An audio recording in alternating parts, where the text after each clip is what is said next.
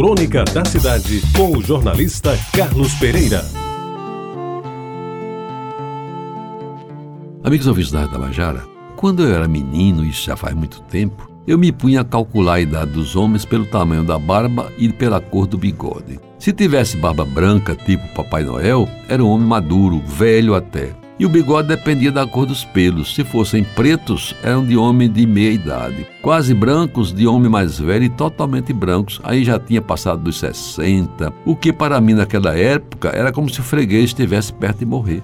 E eu me fiava no que contava meu pai, que somente nos últimos anos de vida deixou crescer barba e bigode. E eu escrevo diante da sua foto. Ele fazia a apologia do meu avô, cujo retrato de bom tamanho ornava a parede mais nobre da casa, na sala de visitas. Ali o taciturno velho aparecia com a vistosa gravata borboleta no pescoço, quase coberta pela copiosa e bem cuidada barba que lhe dava um ar de pensador, ou quem sabe de um músico austríaco. Sobre o lábio superior, quase ali encobria a boca, desfiava um vasto bigode, capaz de fazer inveja ao mexicano mais bigodudo que possa imaginar.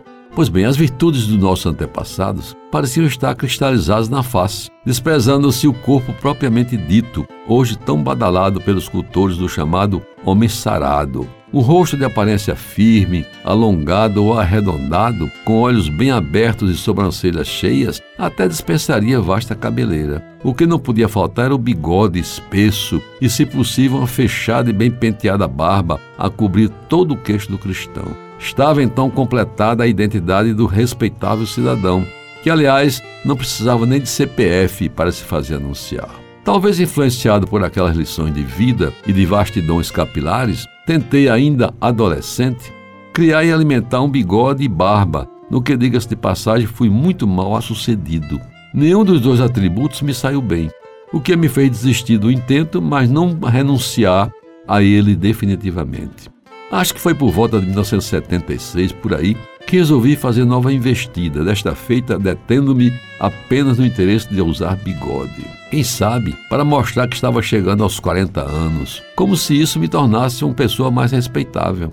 Eu comecei a cuidar com carinho e atenção da área onde originais bustos apareciam firmes e resolutos. Para resumir, durante quase 20 anos, ostentei um alentado bigode que me fez bem diferente daquele Carlinhos imberbe conhecido de todos em Jaguaribe. Mas em 1994, numa manhã de domingo, resolvi dar cabo do ornamento que me acompanhou durante o período dos chamados Anos de Chumbo, em que no país reinava a ditadura militar.